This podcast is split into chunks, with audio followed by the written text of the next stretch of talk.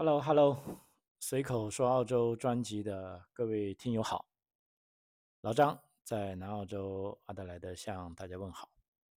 今天挺激动哈，因为 我是刚出差了两天啊，啊，礼拜一、礼拜二去了悉尼跟坎培拉啊，回来，而且今天也是二月份的最后一天啊。那么有听友问关于这个。呃，我在节目里讲的给一些听友的福利啊，其实我就是去落实这件事的啊。那么今天回来啊，基本上我可以非常确定啊，就可以在节目里啊把这个事情跟大家啊分享一下啊。我觉得呃，对一些非常希望啊认出来的朋友啊，可以说这是一个啊，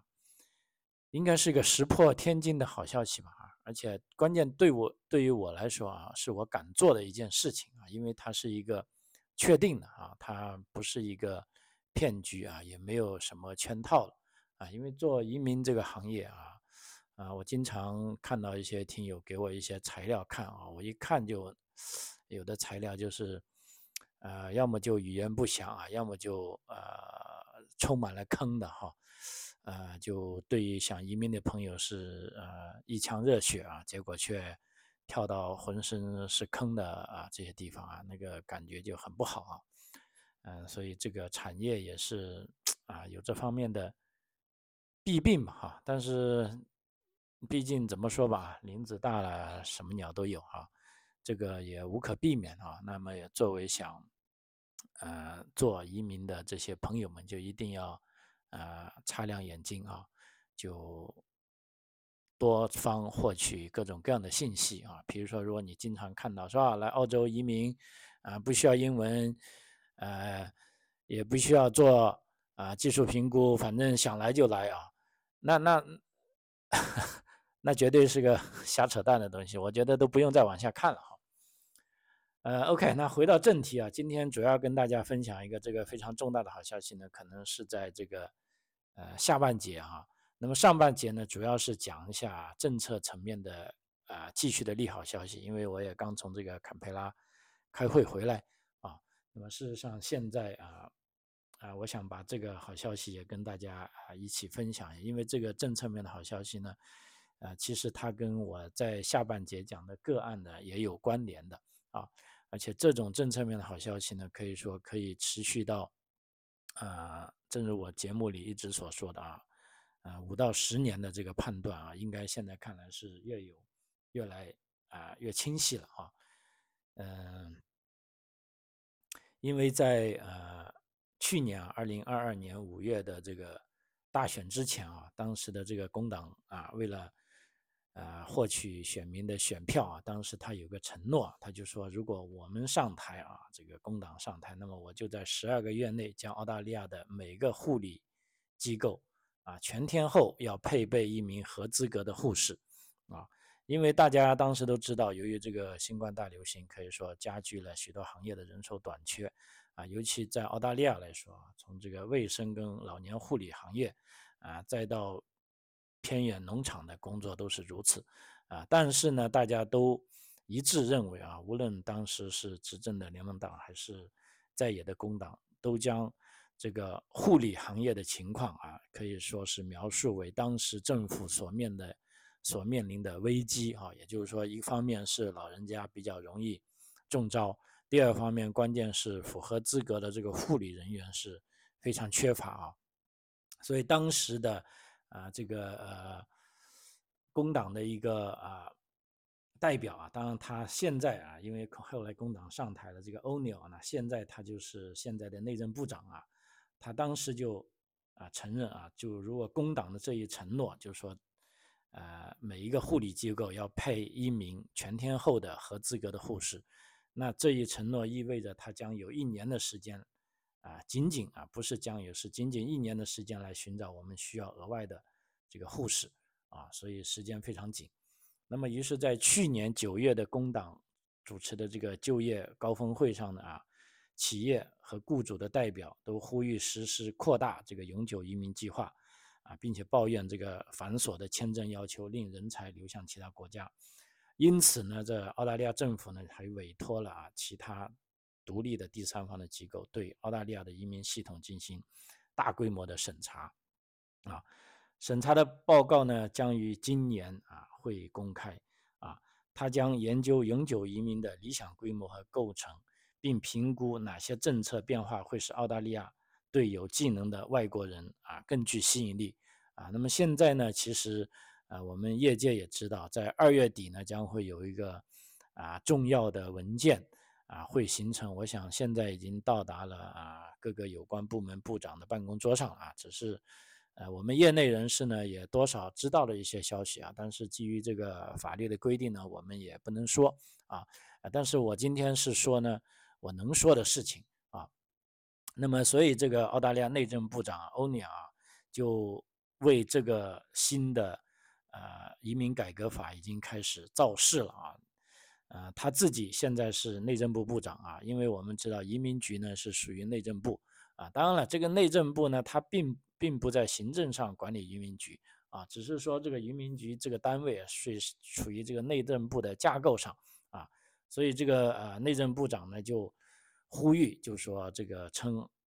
澳大利亚的移民系统过于复杂啊，要求进行大规模的改革。因为他就开玩笑说，来澳大利亚的移民就要不停的啊填写表格啊，所以呃澳大利亚啊必须摆脱这个永久临时的移民啊，并抓住现在国内外技术人才所提供的啊机会啊。这个内政部长欧尼尔呢，他是呼吁对澳大利亚的移民系统进行全面改革，使技术移民更容易来到澳大利亚，以填补劳动力短缺。并且让有才能的国际学生长期留在澳大利亚，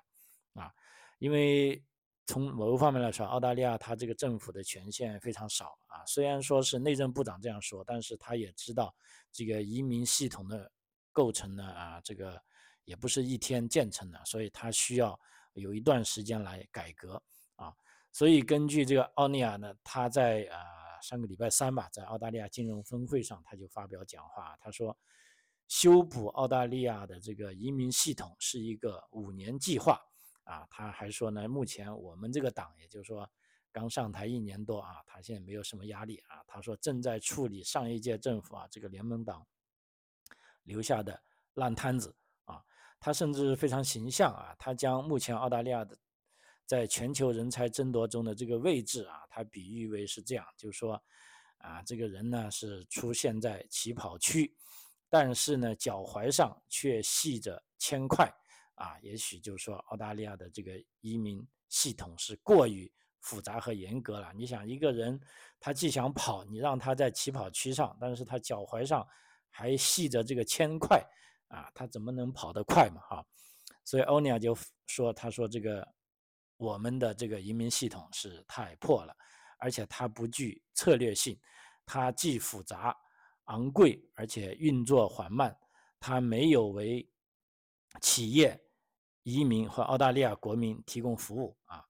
啊，老实说，这个评价呢是相当啊相当彻底的，等于说把早啊执政了前八年啊自由党政府所做的一切啊都给啊否定了啊，因为的确啊现在啊。澳大利亚呢，可以说对临时工作的这个临时移民这个依赖程度是非常大的啊。按照欧尼尔的说法呢，是目前企业对临时工作者的依赖，令企业损失了巨大的机会啊。呃，他批评这个上一届政府，也就是说这个联盟党政府时期的临时移民人数是快速扩大，而技术类的永久移民吸纳却相对的停滞啊。他说：“对临临时移民惊人的方向变化啊，带来了巨大的社会和经济成本，但这是由于疏忽，而不是因为通过适当的政策辩论而发生。啊，呃，按照他的公布的一个数据呢，就是澳大利亚的临时移民数啊，这个临时移民呢是不包括啊，比如说来旅游的这种啊六零零的啊临时访客签证跟一些过境签证啊。”目前呢，已经从工党工党上一次执政的时候，应该是十五年前了，二零零七年，大概是有一百万，啊，跃升到至今的一百九十万啊，也也就是说跃升了差不多一半。但是呢，澳大利亚的技术移民人数呢，却大概保持仍然是相同的啊，每年依然是十多万啊。所以按照这个内政部长的说法呢，这一个呢是由于这个啊，当时工党啊在这个台上这个是懒惰啊，是不跟啊，是自由党在台上懒惰啊，不跟工党商量，而最终造成的这个系统性的呃危害啊，这个危害太大了啊。所以他说呢。现在对于低技能的临时移民来说，来澳大利亚相对容易；但对于高技能的永久移民来说，来澳大利亚就困难、缓慢，而且不是特别有吸引力啊。因此，他就说啊，我们的系统是倒退了。呃，就事论事啊，虽然他把澳大利亚移民体系批得一无是处。呃，但对于我来说啊，即便我手上的几个做签证的朋友，也的确是有一些啊高技能的啊这个永久这个移民，的确是等的过于久了啊啊，这个是事实啊。所以目前啊，政府需要调整这个移民政策的重点关注啊。这个内政部长他说呢，国际学生是尚未开发的巨大红利。但他同时警告说，许多人在毕业后实际上是被迫离开啊，即便是一些留下来的人中啊，大概约有四成最终从事的技术水平低于他们应有技能的工作啊。那么这个原因当然是比较复杂了啊，但其中有个原因呢是澳大利亚啊也缺乏一个将他们融入更更广泛劳动力的系统。啊，我觉得他这一个评价还是相当中肯的啊，因为作为作为一个，呃，也就是说内政部也就可以代表这个移民这个啊这条行业的啊，也就是说最高的一个头目吧啊，可以啊清晰的去反省自己啊，我们的行话叫自我批评啊，这好过人家来批评你啊。那么既然他已经啊把这个。呃，批评做到了如此彻底的地步呢，那我们也有巨大的啊这个把握啊，希望这个新的系统是一个振奋人心的啊。作为一个例子啊，当时这个呃欧尼亚这个内政部长他举了一个例子啊，这个叫 Brian Schmidt 啊，他是一位获得诺贝尔奖的美国物理学家啊，他在一九九四年啊，一九九四年当时还是工党。啊，执政的时候，那一年移居到澳大利亚啊，后来他成为澳大利亚国立大学的校长，啊，也可以说为澳大利亚的这个啊科学技术的发展啊做出了很大的贡献。那欧尼尔说呢，他就举例，他说当年这个施密特的签证是在四天内就处理完毕，啊，四天啊，今天如果这位才华横溢的年轻天文学家。天文物理学家要来澳大利亚，那么根据签证类别，当然了，他就可以走，呃，现在签证那边 GTI 了，最快的，但 GTI 最快的时候呢，也是半年，啊，那么根据签证类别，他可能需要等待一年，并预付数千澳元，那么这对澳大利亚来说是多么大的损失啊！这些优秀的科学家啊，本来就是澳大利亚应该吸引的，但是由于这个，呃，非常死板的签证制度啊。反而阻碍了啊澳大利亚的步骤啊，所以他以这个例子来举例说明啊。同时他说呢，一个另外一个例子啊，尽管目前全国的这个护士啊可以说极度缺乏，但是目前这个签证制度呢，让合格的外国人可能需要支付高达两万澳元，并等待三十五个月才能让这些资格得到认可啊。他说呢，目前这只会让澳大利亚成为我们想要和需要的工作中眼中啊没有吸引力的地方啊，呃，所以这个呢是不可以接受的啊。所以目前呢，呃，欧尼尔表示呢，工党政府正在寻求结束这种永久临时条件的政策啊，因为这些条件使移民无法在澳大利亚扎根，无法投资于他们的教育或甚至获得贷款来创业啊。相反啊，许多人正在进行这个卡夫卡式的旅程，不停地填写表格，在不同种类的临时签证中循环往复啊，这样做下去呢，对这些移民没有好处，对他们也是不公平的啊，对澳大利亚国家也没有好好处啊。所以这个内政部长欧尼尔的这个啊反省啊是非常深刻而且彻底的啊。那我们这个移民行业的啊这些呃从业人士啊都是啊欢欣鼓舞啊。当然了，我们也要拭目以待啊。毕竟呢，就一个啊整个体系的改变啊，它不是说某个人说一句话啊就可以改变啊。你别说这个欧尼尔了，哪怕你现在。让这个呃澳大利亚总理来说啊，也不是啊一天可改变的。但是我们相信啊，呃澳大利亚移民系统在累积了这么多的怨言之后啊，它是有这个内在的动力，而且是有条件啊，可以说能够做一次啊盘尼啊，是盘尼吧？这个觉新生的意思哈。OK，那说完这个呢，我们再说啊，今天要讲的第二个非常重要的话题，就是说，啊，对于一些啊非常喜希望啊润到来澳大利亚的朋友啊，在一些在这些啊新的啊在这个新的历史时期吧，有什么新的政策可以适合你啊？因为我们之前说到，你来澳大利亚，啊，当然了，如果是商业移民，咱们就另当别论了啊，因为。你由于有了商业的成功呢，澳大利亚也欢迎你啊。这时候呢，你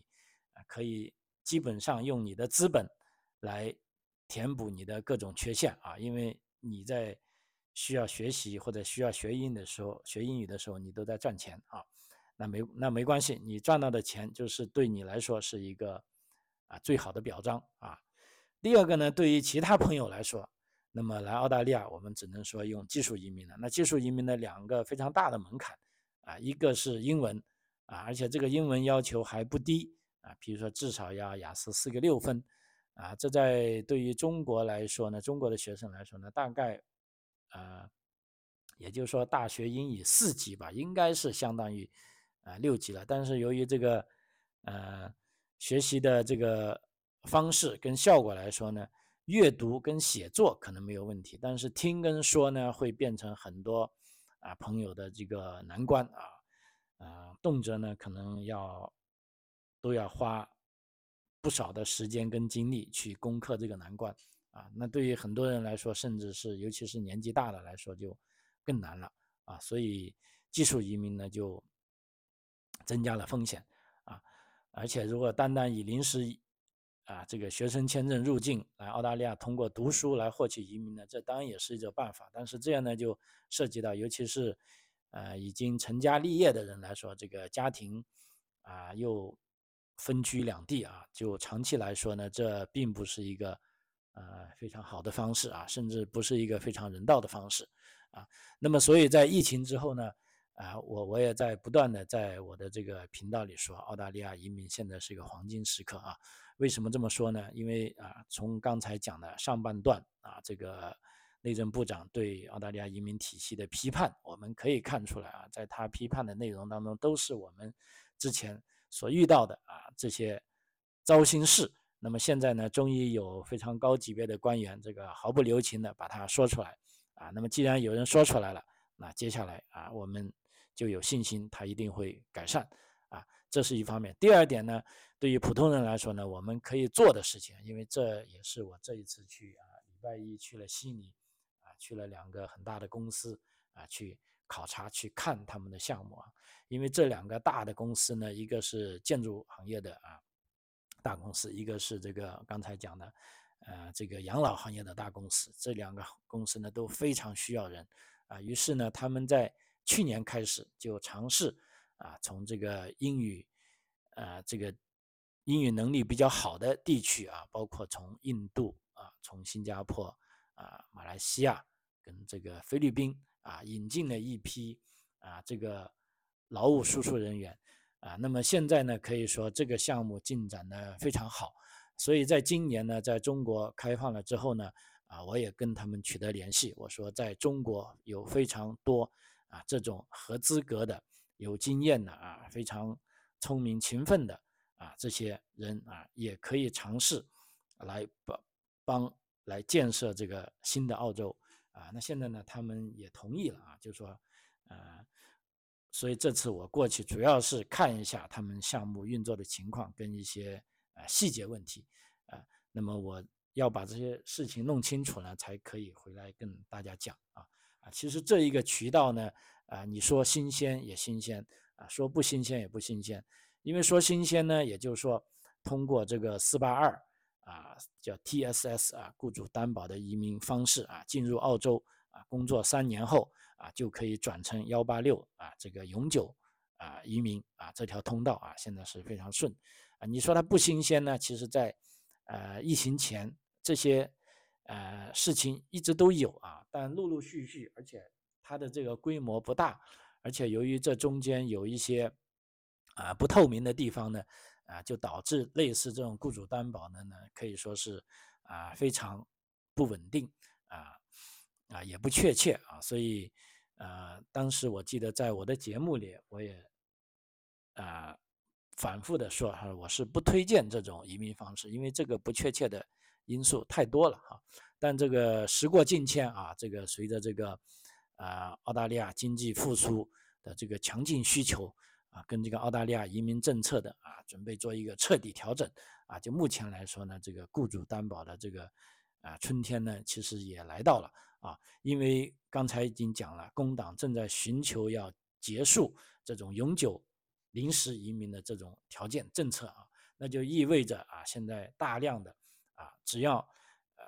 你来到澳大利亚，你能够证明你正在为建设澳大利亚付出自己的努力，那就 OK 了，你就是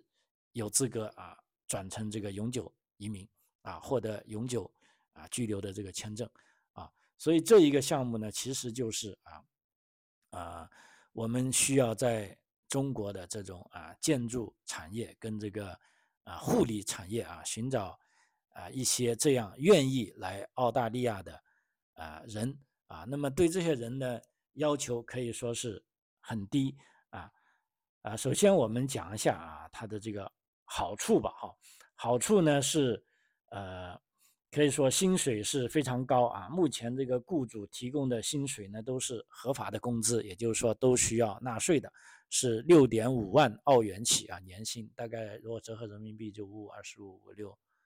啊三十三十二万五吧，而且还包含了这个养老金啊，super 大概有百分之九的养老金啊，这个 super 呢，如果你以后愿意留在澳洲，那么你在退休的时候，你可以把你的 super 拿出来，因为这个 super 呢是免税的啊。如果你不愿意留在澳洲，那么在你离开澳洲的时候呢，你可以啊一次性的啊把你的 super 拿出来啊，所以这个薪水是非常优厚的啊。第二呢，他的工作地方呢啊，大家也不用担心啊，因为有的朋友说，哎呦，这个建筑工地是不是鸟不拉屎的偏远地区啊？这还真的不是啊，因为这就是在悉尼啊大都会地区工作啊啊，包括这个养老院系统也是啊，在悉尼大都会地区工作。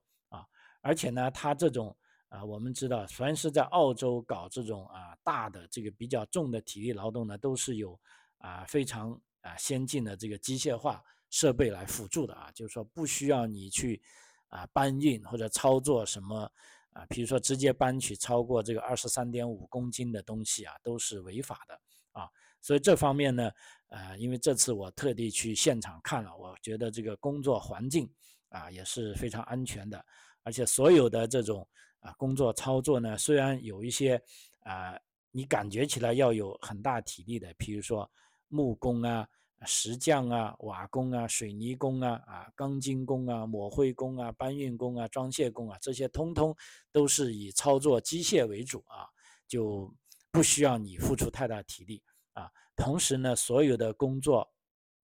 啊场所呢都有。啊，合规格的这个啊工作保险 cover 的啊，因为这些公司都非常大啊，都是非常啊正式的啊，所以这方面我是觉得非常好的啊。第二个呢，它的好处呢，对这些人呢，它可以让你全家是一起来啊，这是非常关键的啊，因为四八二签证呢，除了一个主申请人呢，啊，他的这个配偶跟孩子都可以一起来的。而且小孩来到澳大利亚之后呢，也可以上这个公立学校，而且上这个公立学校呢是免费的啊，所以说呢，这就可以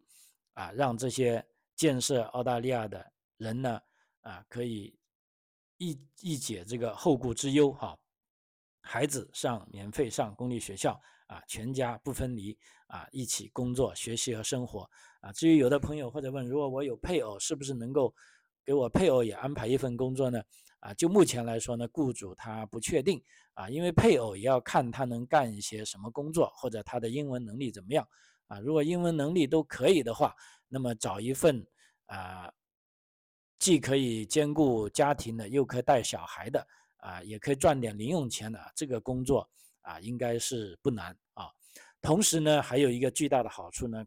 啊，目前四八二全家签证呢是一次性的跟雇主是签四年的合约。那按照这个呃四八二转幺八六这个永久技术永永久居民的这个条件呢，事实上你在这个担保的雇主名下，只要工作三年后啊，符合条件就可以转这个幺八六的绿卡啊。拿到澳洲的这个 PR，也就是说永久绿卡啊，你就实现了啊，从这个啊四八二转到幺八六的啊这个要求啊，可以说在这个过程中呢，呃，让你的技能啊得到发挥啊，让你的梦想得以实现啊，让你的家人在此呢可以啊一同享受你的成就啊。那么对来澳洲工作的人有什么要求呢？目前来说，其实要求是非常简单啊。首先呢，啊，对学历是没有什么要求的，就不管你是研究生还是博士，还是硕士，啊，还是这个学士，啊，还是大专啊，甚至中专啊，甚至高中啊，这个呢，对学历方面没有要求啊，他只对工作经验有点要求，比如说你必须在这个行内或者。如果你在澳洲的话，那有相关的工作经验两年啊，比如说我是个啊在建筑工地上的啊操作这个搬运机械的啊或者装卸的，那你如果在这个工地上有工作过两年以上，或者你在各种工地上只要累积工作过两年以上的啊，你就达到要求了。因为你来到澳大利亚之后呢，这边也有啊相应的这个工地上的。工人啊，会带你一起操作各种各样的机械，因为我想在澳大利亚这个工地上的机械，它肯定是更多更复杂哈。对于你来说呢，你要来的就是说你熟悉，比如说你在工地上，你要知道一些基本的这个安全知识啊，比如说要戴安全帽，对不对？比如说要穿鞋子啊，要学会看各种各样的标识啊，这样呢确保你自己安全啊。所以呢，他这个啊工作的要求呢，只是说。有两年的工作经验。第二呢，年龄要求呢是不，目前年龄是不能超过四十五岁啊，因为太高年龄呢，其实我们也知道啊，对这种啊体力性质的工作呢，并不是啊那么好啊。那么其实还有一个比较重要的就是啊英文水平啊，因为四八二签证呢是属于这个雇主担保下的这个英文水平啊，那么这时候呢就要有相当于雅思五分的。啊，这个英文水平，啊，但其实这个我刚才已经特别讲了。对于，呃，一个，呃，三十五岁，比如说我们现在的目标，如果对标从这个马来西亚来的或者新加坡来的啊，这些，啊，有经验的这些呃建筑工地的人士啊，比如说三十五岁左右啊，啊，他们有的是啊大专毕业的，有的中专毕业，其实你只要静下心来啊。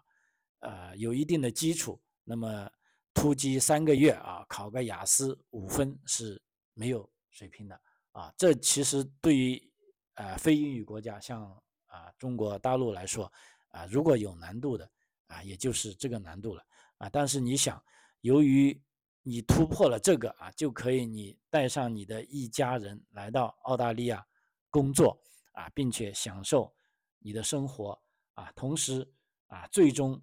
啊，拿到这个绿卡啊，我觉得你这样去努力几个月啊，拿到五分是不是很值得呢？啊，因为我们经常说啊，要把握自己的命运。那这一次呢，你就可以啊，非常好的啊，把握自己的命运了啊。也就是说，拿个雅思五分啊，所以这个是唯一有难度的地方。但是我相信。啊，也有很多朋友已经达到了这五分。如果你的英语能力能够达到这五分，那我就建议你赶紧，你可以在我刚才讲的这些职业方面啊，比如说啊，在蓝领工人啊，就是这个一个是大型养老院啊，招聘这些养老的陪护啊，你可以去了解一下这方面的工作。第二个呢，啊，各种基础设施的这个建设工种啊，包括技能专长的师傅啊，这个机械师、雕刻师啊、木工啊、油漆工啊、管道工啊、锅炉工啊，还有这个啊。呃，水泥这个施工现场的这个木匠、石匠、瓦工、水泥工、水暖工、钢筋工、抹灰工啊，还有一些小工、搬运工、装卸工啊，这里说的就是一些啊小工啊。我记得那天我去考察这个工地啊，就跟一个印度的人在聊啊，他说：“哎，我是小工。”我说：“小工是啥？小工其实啥都可以干啊，就是说，因为你暂时来说你还不能。”独立的干一些东西，所以你就跟着一些大师傅啊，比如说啊搬搬抬抬啊递递传传啊，你小工大概干半年就可以干一些专业的工种了啊，所以对于他来说呢，他就觉得哎，我在印度啊是个